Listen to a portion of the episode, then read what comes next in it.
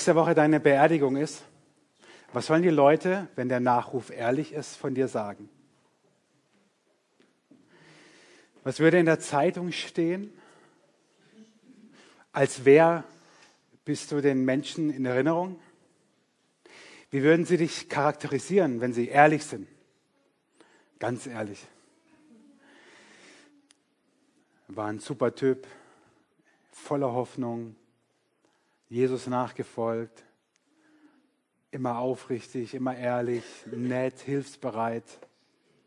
Eigentlich war es ein Arsch. Es wird selten so viel gelogen wie bei Beerdigungen.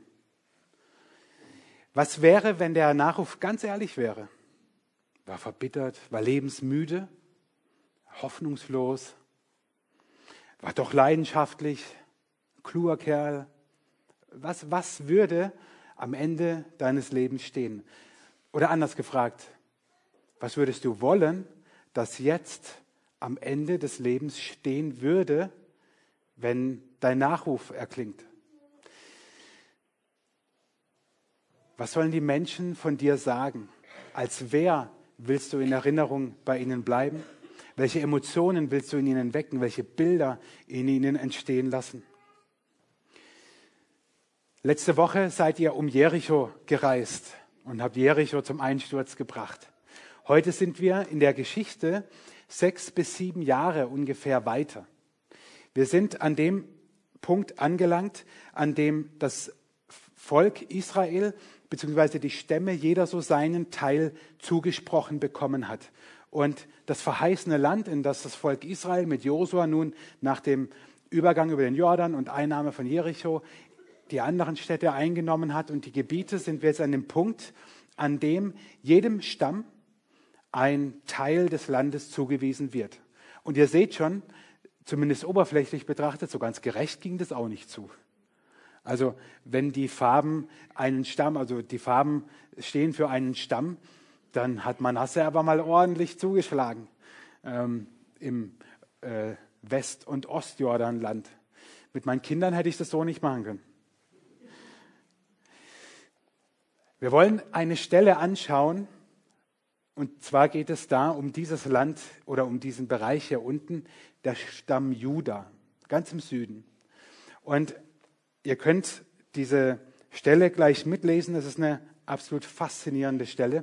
Es geht darum, wie ein Mann namens Kaleb aus dem Stamm Juda zu Josua kommt. Und die zwei soll ich vielleicht vorweg schicken, weil es sind einige Verse, die ich lese. Die zwei sind alte Haudegen. Die zwei waren nämlich Teil der zwölf Kundschafter, die bevor, lange, lange Jahre bevor sie an der Stelle jetzt stehen, das Land ausgekundschaftet haben. Josua 14, Vers 6 bis 15. Da traten herzu die von Juda zu Josua in Gilgal. Und Kaleb, der Sohn Jephunes, der Kenasiter, das ist seine Sippe, sprach zu ihm, Du weißt, was der Herr zu Mose, dem Mann Gottes, sagte, meinet und deinetwegen in Kadesh Barnea. Also damals, als sie ausgesandt wurden, dieses Land auszukundschaften. Ich war 40 Jahre alt, als mich Mose, der Knecht des Herrn, aussandte von Kadesh Barnea, um das Land zu erkunden, und ich ihm Bericht gab nach bestem Wissen. Aber meine Brüder, die mit mir hinaufgezogen waren, machten dem Volk das Herz verzagt. Ich aber folgte dem Herrn, meinem Gott, treulich. Da schwor Mose an jenem Tage und sprach, das Land, das dein Fuß betreten hat, soll dein und deiner Nachkommen Erbteil sein für immer weil du dem Herrn, meinem Gott, treulich gefolgt bist. Und nun siehe, der Herr hat mich am Leben gelassen, wie er mir zugesagt hat. Es sind nun 45 Jahre her, dass der Herr dies zu Mose sagte, als Israel in der Wüste umherzog. Und nun siehe, ich bin heute 85 Jahre alt und bin noch heute so stark, wie ich war an dem Tage, da mich Mose aussandte. Wie meine Kraft damals war, so ist sie noch jetzt zu kämpfen und aus und einzuziehen. So gib mir nun dies Gebirge, von dem der Herr geredet hat an jenem Tage. Denn du hast gehört am selben Tage, dass dort die Anakiter wohnten und große und feste Städte sind. Vielleicht wird der Herr mit mir sein, damit ich sie vertreibe, wie der Herr zugesagt hat. Da segnete ihn Josua und gab Kaleb, dem Sohn Jephunes, Hebron zum Erbteil. Daher wurde Hebron das Erbteil Kalebs, des Sohnes Jephunes, des Kenasitas, bis auf diesen Tag, weil er dem Herrn, dem Gott Israels, treulich gefolgt war. Aber Hebron hieß vor Zeiten Stadt des Arba, der der größte Mensch war unter den Anakiten. Und das Land war zur Ruhe gekommen vom Kriege. Wow. Ich stelle mir das vor, wie diese zwei alten Haudegen zusammensitzen, diese weisen und weißen alten Männer. Vielleicht, das berichtet die Bibel nicht, in so ein paar Erinnerungen schwelgen, wie das damals war, und dass sie ausgesandt wurden.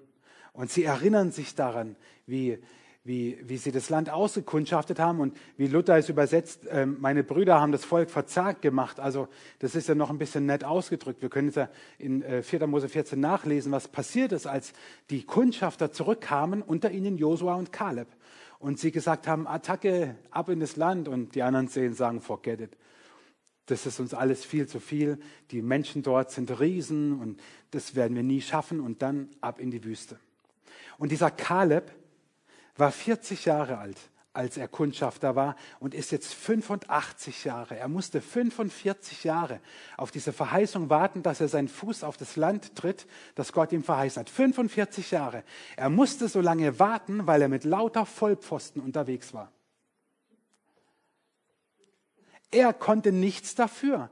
Er hat Gott vertraut. Er hat sofort gesagt, wir nehmen dieses Land ein. Gott ist an unserer Seite. Attacke, und weil es jede Menge, mir, fällt, mir fallen nur schlimmere Worte als Vollpfosten ein, also weil es andere gab, die gesagt haben, nein, das schaffen wir nie im Leben. Gott wird uns dieses Land nicht geben. Die werden uns alle umbringen dort. Never ever. Wegen denen musste er 45 Jahre warten. Nicht wegen ihm selber, nicht wegen irgendeiner Schuld, wegen irgendeiner Sünde oder keine Ahnung was. Nein, weil es andere gab, die gesagt haben, nee, Gott ist so klein, der wird die nicht äh, besiegen, der wird uns nicht in dieses Land hineinbringen. 45 Jahre musste er warten und ist 40 Jahre durch die Wüste, durch die Wüste gezogen mit diesen Menschen um sich herum. Jeder Einzelne, bis auf Josua, hat den Kaleb daran erinnert, wegen dir hocke ich hier in dieser Wüste und könnte schon längst im Land sein, in dem Milch und Honig fließen. Vielen Dank auch Kaleb aber hat es ein bisschen anders gemacht, als ich ihn jetzt vielleicht so ein bisschen charakterisiert habe. Er war mit 40 Kundschafter, er war mit 85 noch leidenschaftlich. Ich musste, als ich das gelesen hatte, sofort an die Werbung denken, ich bin 85, aber habe die Kraft der zwei Herzen. So, jetzt lachen nur die, die schon an die 85 rangehen, weil die anderen kennen diese Werbung gar nicht mehr.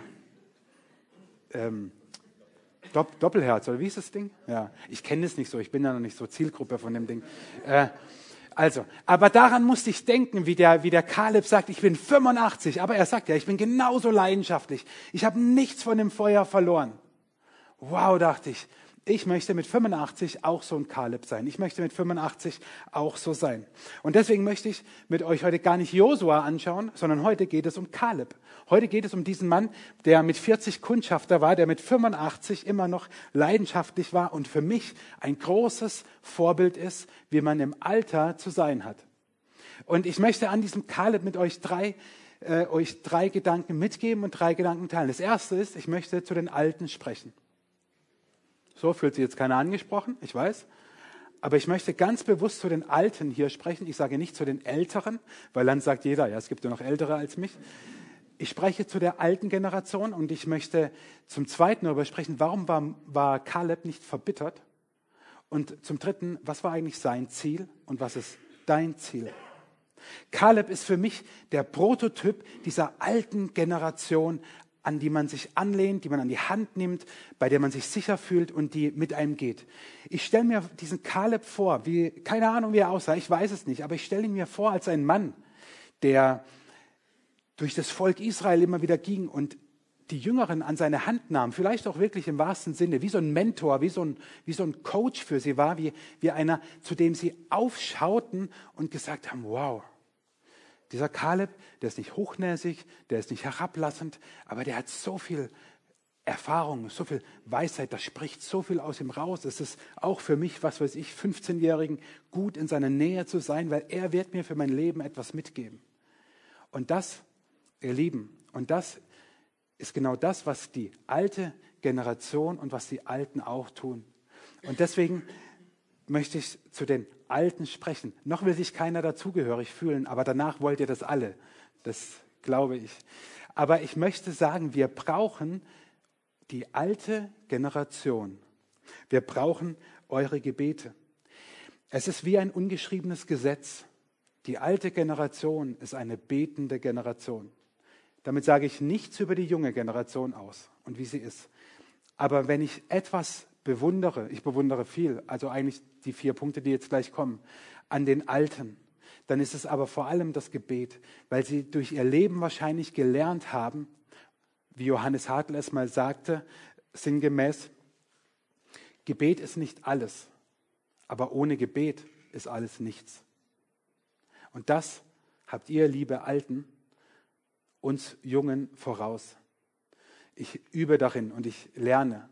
Aber das bewundere ich und das, darüber staune ich, was die alte Generation für eine betende Generation ist und wie sie Gottes Herz damit bestürmt mit ihren Anliegen für die Gemeinde, für persönliche Anliegen, für, für, fürs Weltgeschehen, für die Politik, für alles wird gebetet. Und da sage ich, wir brauchen das. Wir brauchen eure Gebete der alten Generation. Wir brauchen eure Weisheit mit einem S.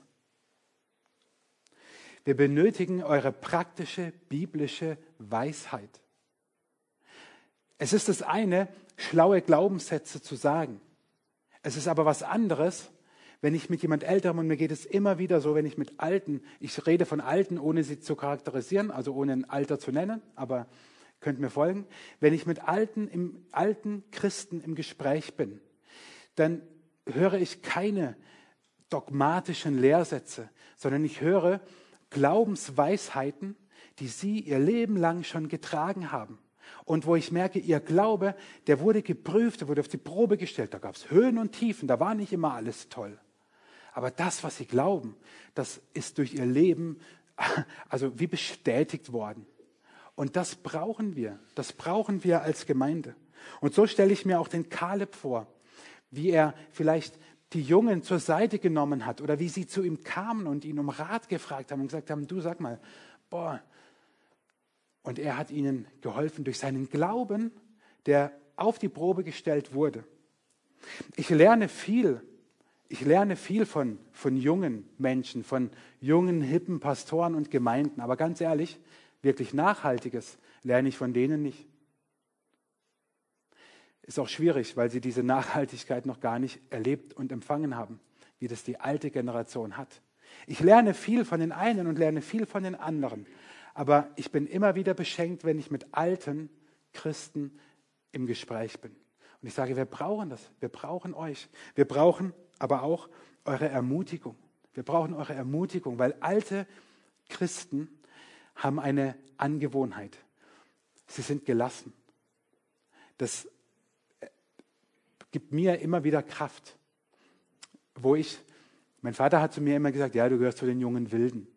Das hat er jetzt schon vor vielen Jahren gesagt, aber ich zähle mich immer noch zu den jungen Wilden. Vielleicht weniger, ich weiß es nicht.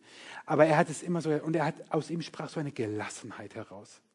Und ich stelle mir diesen Kaleb vor, wie, wie keine Ahnung, wie ein, wie ein junger Mann zu ihm kommt und sagt, wow, Kaleb, wir sind jetzt 27 Jahre, laufen wir durch diese Wüste, ey, wie lange soll das noch gehen? Und Kaleb legt so die Hand um die Schulter und sagt, nur noch 13 Jahre. Gut, er wusste es nicht, aber so, so stelle ich ihn mir vor, wo ich sagen würde, 13 Jahre, ey, komm, ey, ich verbuddel mich jetzt im Sand. Und Kaleb sagt, nein, auch die 13 Jahre, die halten wir aus. Wir haben die 27 Jahre ausgehalten und Gott war an unserer Seite. Also wird er das auch die nächsten 13 Jahre sein. Und das ist das, was Kaleb gemacht hat. Er hat Junge ermutigt, weil er selber aus einer ganz tiefen Gelassenheit und einem tiefen Glauben heraus gelebt hat. Und wir brauchen eure Anwesenheit. Wir sind eine Gemeinde von jung bis alt. Wir sind eine Gemeinde von der Geburt bis zum Tod. Vom Baby bis zum Kreis. Und wir brauchen es, dass wir als Gemeinde der unterschiedlichen Generationen zusammenkommen und dass wir Jungen von euch Alten lernen können. Wir brauchen eure Anwesenheit. Das Volk Israel brauchte Kalebs Anwesenheit. Ich, wie gesagt, es steht nicht viel über ihn in der Bibel und ich fantasiere das jetzt einfach hinein, dass ich glaube, dass er durch sein Auftreten, durch seine Präsenz, wenn andere ihn gesehen haben, haben sie gesagt, ey, wenn, wenn, wenn ich jetzt irgendeine Frage, irgendein Problem habe, irgendwas brauche, ich renne zu dem Kaleb hin. Und es gibt diese Kalebs in unserer Gemeinde. Wir brauchen euch. Was wir nicht brauchen ist, was man so ganz oft sagt, und es bricht mir das Herz von Menschen, wenn wir sagen, der ist alt und verbittert. Und das, ihr Lieben, ist altersunabhängig, alt und verbittert zu werden. Das hängt nicht davon ab, wie alt ich bin, sondern es hängt von meiner Haltung ab. Aber Kaleb war genau das nicht. Er war nicht alt und verbittert, sondern wir lesen ja von ihm, er war mit 85 immer noch genauso voller Feuer und Leidenschaft, wie er das mit 40 war. Er war nicht verbittert. In der Bibel, Luther übersetzt es, er, war, er ist Gott treulich nachgefolgt. So kommt es dreimal, steht es dort. Und da ich das Wort treulich überhaupt nicht verwende in meinem aktiven äh, Wortschatz, habe ich gedacht, ich gucke mal nach, was, was dort in der Bibel eigentlich wirklich steht für dieses Wort. Und da steht nicht mal nachfolgen, sondern dort steht jedes Mal die gleiche, das sind zwei, zwei drei, drei Wörter im Hebräischen, die nichts anderes bedeuten als vollgefüllt von Gott. Das war Kaleb. Er war voll gefüllt von Gott. Er war brandvoll mit Gott sozusagen. Sein Fokus war voll auf Gott gerichtet und nicht auf das Schlechte. Meine Güte, der wird auch alles Mögliche erlebt haben, dieser Kaleb. Aber sein Fokus, der war auf Gott. Und er war voll angefüllt mit Gott. Und wenn wir unser Leben mal so ein bisschen anschauen, äh, ich habe jetzt mal bewusst nur ein paar negative Dinge aufgeschrieben. Wenn wir unser Leben wie so ein Cocktailglas uns vorstellen, Cocktail wird ja immer gemischt aus unterschiedlichen Dingen und Cocktails schmecken einfach überhaupt nicht.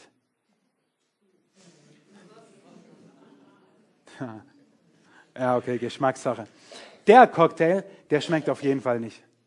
Das sind Dinge, die in unserem Leben auf uns einstürmen. Schuld, die wir selber auf uns laden oder Schuld andere an uns, wenn andere über uns schlecht reden oder überhaupt schlecht reden und das so nach und nach Einfluss auf uns hat, Verletzungen, Enttäuschungen.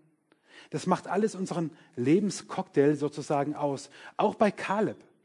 Was hat der wahrscheinlich für Situationen erlebt in dieser Wüstenzeit, in dieser Wüstenwanderung? Das alles wird er auch erlebt haben. Enttäuschungen und Frust und Wut und sein Glaube, der, der wird auch Höhen und Tiefen gehabt haben.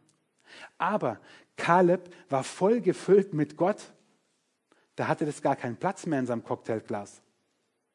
Und es ist deine Entscheidung, wie du damit umgehst. Wir können ganz schnell bitter werden. Und es ist eine große Gefahr. Aber es ist deine Entscheidung. Jeder hat das Recht zu sagen, was er denkt. Aber es ist nicht deine Aufgabe, allen zuzuhören. Wir waren letzte Woche auf Klausur mit den Ältesten, haben uns über Werte Gedanken gemacht und ich habe im Vorfeld einfach mal so ein bisschen rumgeguckt, was haben andere ähm, Gemeinden äh, so für Werte. Und bei einer Gemeinde, GVC in Winterthur, das steht, Sie haben es nicht ganz Werte genannt, aber so ähnlich, da steht drin, wir reden nicht schlecht übereinander und hören dabei nicht zu. Ich finde das super. Wir reden nicht schlecht übereinander und hören dabei nicht zu. Die Formulierung ist ein bisschen tricky, aber was sie sagen wollen ist, wenn dann aber doch mal einer schlecht redet, dann hör einfach weg. Ich finde es so brillant, weil das eine Entscheidung voraussetzt, die sagt, okay, äh, ich kann ja jemanden nochmal ermahnen und sagen, ey, jetzt hör mal auf, so schlecht zu reden. Okay, aber ihr kennt auch Menschen, die hören einfach nicht auf, schlecht zu reden über andere oder über anderes. Äh, dann hör einfach weg. Dann lass ihn stehen. Ich habe mir das, als ich das gelesen habe, so richtig bildlich vorgestellt, wie so ein Motzkübel vor mir steht und ich ihn vielleicht ermahne, jetzt hör mal auf, er motzt einfach weiter und ich drehe einfach um und gehe. Das wäre mal so eine geile Aktion, aber ich habe ja ein bisschen Erziehung genossen und mache das nicht.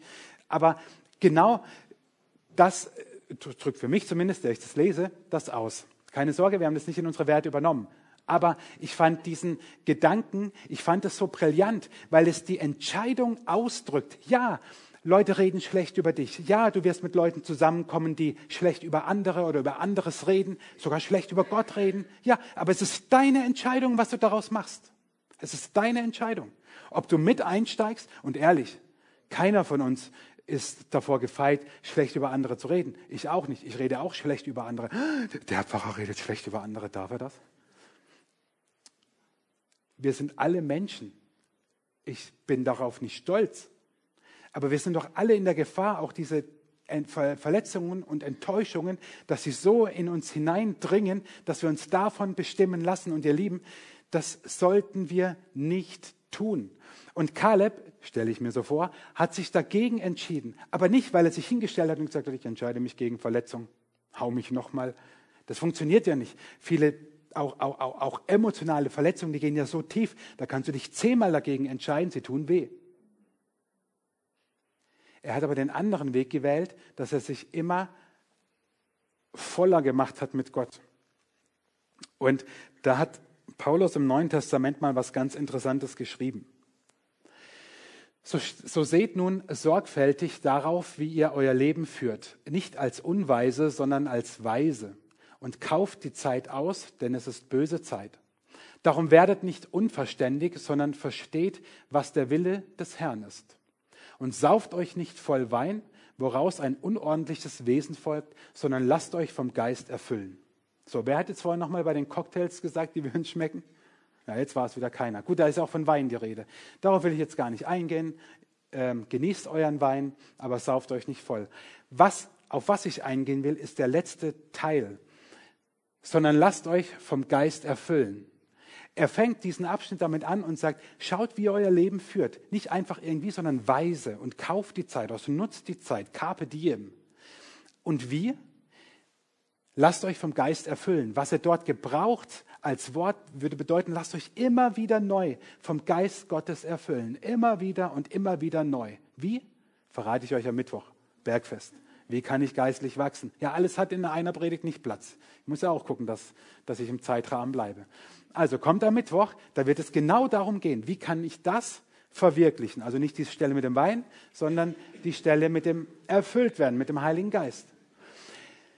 Nochmal, nochmal, damit es nicht falsch rüberkommt. Ich sage nicht, du kannst dich nur dagegen entscheiden und dann wird dir keine Verletzung, keine Schuld, kein schlechtes Reden, keine Enttäuschung irgendwas anhaben. Überhaupt nicht, gar nicht. Das ist Quatsch. Ich habe es so oft schon probiert. Ich habe es so oft schon probiert. Ich habe so oft schon probiert, zu sagen, nein, dieser Scheiß, der wird mich jetzt nicht schon wieder in Gedanken gefangen nehmen. Ich denke jetzt nicht an einen rosa Elefanten. Woran habe ich gedacht? An einen rosa Elefanten. Ich möchte dich aber um eines bitten. Wenn du mit Menschen zusammen bist, die in der Gefahr drohen, bitter zu werden, dass sie ihr Herz verschließen, dann versuche es auf eine ganz liebevolle Weise sie darauf aufmerksam zu machen, dass sie das nicht tun sollen. Weil wenn wir anfangen, bitter zu werden gegenüber Menschen, werden wir es bald auch gegenüber Gott. Und das wäre fatal. Ich sage, versuche es in Liebe, weil der Holzhammer ist die schlechteste Variante. Dann bete lieber für die Person, wenn du nicht an sie rankommst. Und wenn du in dir merkst, da beginnt etwas bitter zu werden, dann sei so ehrlich und sagst, der Person deines Vertrauens und sag ihr, bete für mich und hau mir eine auf die Zwölf, wenn ich in der Gefahr stehe, noch bitterer zu werden. Weil es verkorkst unser ganzes Leben und macht unseren Cocktail ungenießbar. Und Kaleb hat genau das Gegenteil gemacht, sich immer wieder anfüllen lassen. Aber warum? Das ist mein letzter Gedanke. Er hatte ein Ziel, eine Berufung. Wir haben gelesen, dass er unbedingt Hebron wollte die Stadt Hebron. Nichts Besonderes an und für sich. Es gab Gegenden, die waren weitaus attraktiver. Warum wollte er nach Hebron? Er wollte nach Hebron, weil dort Abraham und Sarah begraben sind. Wir lesen es in 1. Mose. Können wir es nachlesen. Hebron sind Abraham und Sarah begraben. Der Vater des Volkes Israel schlechthin. Als ob das für ihn so eine geistliche Macht ausstrahlt und er sagt, da will ich hin. Das ist mein Ziel, das ist meine Berufung, das ist mein Weg. Und nichts hält mich davon ab. 45 Jahre später erfüllt es sich für ihn. Nachdem er letzte Woche gefragt wurde, was ist dein Jericho? Ihr erinnert euch? Frage ich euch heute, was ist dein Hebron? Nächste Woche fragt, nein, Scherz. Ich dachte nur, ich knüpfe an dieser Frage an und frage dich, was ist dein Hebron? Was ist dein Ziel? Deine Berufung? Oder das, wo ich am Anfang sagte, wofür willst du bei den Menschen in Erinnerung bleiben? Was hat Gott in dich hineingelegt, was vielleicht über die Zeit verschütt gegangen ist? 45 Jahre musste der Kaleb warten, bis es sich erfüllt. Vielleicht waren es prophetische Worte, die in dein Leben gesprochen wurden. Vielleicht hast du mal eine Berufung empfangen und hast sie über die Jahre verloren. Vielleicht weißt du noch gar nichts anzufangen mit deinem Leben. Vielleicht wüsstest du nicht, was die Menschen über dich sagen. Auch, ich gebe zu, am Anfang der Predigt so gefragt zu werden, haut dann ja erstmal vor den Kopf. Aber selbst wenn du vielleicht heute Mittag und die nächsten Tage darüber nachdenkst, dir fällt nichts ein, was dein Hebron ist, dein Ziel, deine Berufung, deine Bestimmung. Dann geh heute ein Risiko ein. Geh heute ein Risiko ein und frag Gott und geh diesen Weg. Und ich möchte dir, ich möchte dir sagen, äh, warum es sich lohnt, dafür ein Risiko einzugehen. Wir lesen im Bibeltext, dass die Stadt von Riesen bewohnt war und dass vollkommen unklar war, ob der Kaleb dort überhaupt sich ansiedeln kann, ob er dort leben kann, ob er die Riesen verjagen kann. Es war so unsicher alles. Und er ist dieses Risiko eingegangen. Er ist dieses Risiko eingegangen. Und warum? Sein X war der Fokus. Risiko plus X gleich Chance. Sein X war der Fokus, der Fokus auf Gott. Ich lasse mich nicht von den Dingen um mich herum ablenken, nicht gefangen nehmen. Und ich spreche aus eigener Erfahrung, das passiert ganz schnell. Ganz vieles kann uns gefangen nehmen und wir vergessen den Blick auf Gott zu richten, uns von ihm immer wieder erfüllen zu lassen. Kaleb hat es getan und ist deswegen dorthin gekommen, wo seine Verheißung war. Welches Risiko gehst du dafür ein? Welches Risiko gehst du dafür ein? Ich gebe dir ein paar Beispiele, die erstmal überhaupt nicht nach Risiko an, äh, sich anhören, aber lass sie mir dir kurz erklären, dann fühlt sich das richtig gemein an. Ich möchte dir sagen, du kannst auswählen, kann auch sein, das ist was anderes, aber ein Risiko wäre zum Beispiel zu sagen, ich sage Nein zur Entmutigung. Ich sage Nein dazu, dass andere und anderes mich entmutigt. So, und jetzt lebt es mal. Viel Spaß dabei. Das ist ein echtes Risiko. Wenn Menschen dir quer kommen und du entscheidest dich dafür und nimmst vielleicht noch jemanden mit ins Boot und sagst, bet für mich, halt mich fest, äh, korrigier mich. Ich sage Nein zur Entmutigung. Ich lasse es nicht zu, dass andere Leute Quatsch über mich reden oder mir zusprechen und es mich entmutigt. Ich sage Nein dazu. Oder ich sage Nein zu Hartherzigkeit. Was ich vorhin meinte mit bitter werden, ist nur bedingt möglich, bis gar nicht. Aber du lässt jemanden anderen in dein Leben sprechen und sagst, hey, pass auf, wenn ich in der Gefahr stehe, dann sprich in mein Leben. Und du gehst das Risiko ein, dass dir jemand das sagen darf. Und dann sagt dir jemand und du denkst, habe ich gar nicht gemerkt. Schlecht reden. Geh doch mal das Risiko ein und red mal eine Woche lang nicht schlecht über andere. Und vor allem rede nicht Schlechtes zu ihnen. Das ist echt Risiko. Wenn nicht einer dumm anmacht, sag ihm Danke. Und red nett zu ihm. Vielleicht merkst du langsam, es sind die kleinen Dinge. Es ist nicht das Risiko, ich verkaufe jetzt mein Haus und spende alles der Gemeinde. Also nichts dagegen, aber Leute, lasst uns im ganz, ganz Kleinen anfangen, weil wer im Kleinen treu ist, den wird Gott über Große setzen. Ja? Oder äh, Hoffnungslosigkeit. Wie schnell sind wir dabei, Hoffnung zu verlieren? Und du sagst, nein, ich gehe das Risiko ein, bis zum Schluss hoffnungsvoll zu sein. Oder du drehst es um und sagst, ich sage Ja zur Ermutigung. Ich möchte jeden Tag jemanden ermutigen. Die nächste Woche. Wenn es ein WhatsApp ist, wenn es ein Anruf ist, bei einer Begegnung über eine Kleinigkeit, ich gehe das Risiko ein, diese Person zu ermutigen, auch wenn sie mir quer liegt oder wenn sie überhaupt nicht ermutigungswürdig in meinen Augen ist. Ich ermutige sie trotzdem. Oder ich sage ja, dass ich die andere Person wertschätze, anstatt ihr vielleicht auch in Gedanken eine überzubraten. Oder ich lebe die Liebe und glaube nicht nur an die Liebe. Das ist so schwer. Wer Kinder hat, weiß es. Wir lieben unsere Kinder über alles. Ich, ich liebe meine Kinder über alles. Und manchmal, meine Frau hat mir verboten, über meine Kinder zu predigen. Aber ich glaube, ihr, ihr spürt, was ich meine. Kinder, also ich meine, meine sind ja noch im, im, im handsamen Alter, ja. Also Gehirnentzündung ist noch ein Stückchen weg bei denen. Aber versteht ihr? Es ist so leicht zu glauben und zu sagen, aber es zu leben, das ist Risiko. Was, wenn die Liebe nicht erwidert wird? Das ist Risiko. Und hoffnungsvoll zu sein und unmöglich glauben oder das Unmögliche glauben. Ich frage mich immer mehr, ich komme jetzt auch in so ein fortgeschrittenes Alter, ich habe gemerkt, wer gelacht hat. Ich frage mich immer mehr, bin ich naiv, bin ich doof oder bin ich hoffnungsvoll? Ich entscheide mich dann immer für hoffnungsvoll, das beruhigt mich am meisten. Aber manchmal frage ich mich wirklich, ob ich naiv bin. Ich bin von Natur aus eher der optimistische Typ und bei mir ist das Glas immer halb voll und nicht halb leer. Manchmal aber frage ich mich wirklich, kannst du da jetzt echt noch glauben, dass es gut wird? Kann ich echt noch glauben, dass Gott hier eingreift? Und wenn ich bis zum Schluss glaube, manchmal denke ich echt, bist du jetzt naiv oder hoffnungsvoll? Weil ich habe wirklich keine Antwort drauf. Ja? Also nicht, dass ihr jetzt denkt, so, boah, der hat Glaube wie, wie Harry. Äh, nein. Ich möchte euch nur sagen, aber seid hoffnungsvoll. Seid hoffnungsvoll und glaubt das Unmögliche bis zum Schluss. Auch wenn es schwerfällt. Geht das Risiko ein geht das Risiko ein, nicht aufzugeben, die Hoffnung nicht aufzugeben, den Glauben nicht aufzugeben. Das Schlimmste, was wir tun können, ist den Glauben und die Hoffnung über Bord zu werfen. Und ja, vielleicht ist es auch naiv.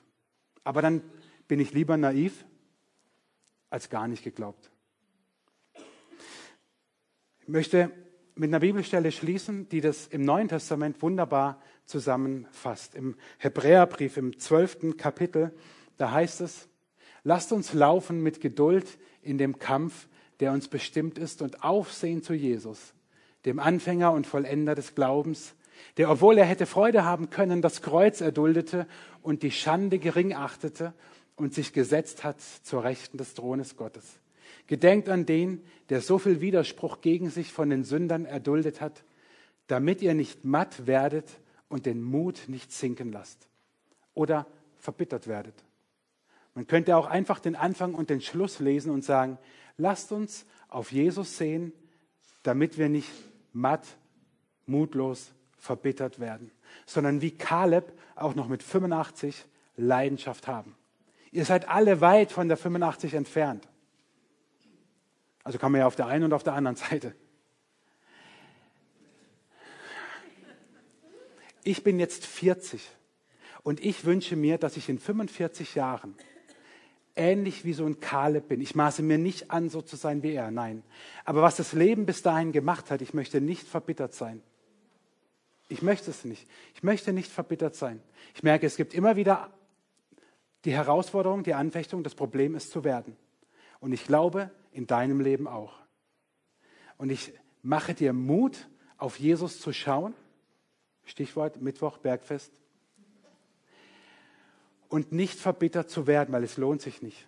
Aber es lohnt sich, auf Jesus zu schauen. Und wir wollen jetzt noch mal zwei Lieder singen, die genau das zum Ausdruck bringen.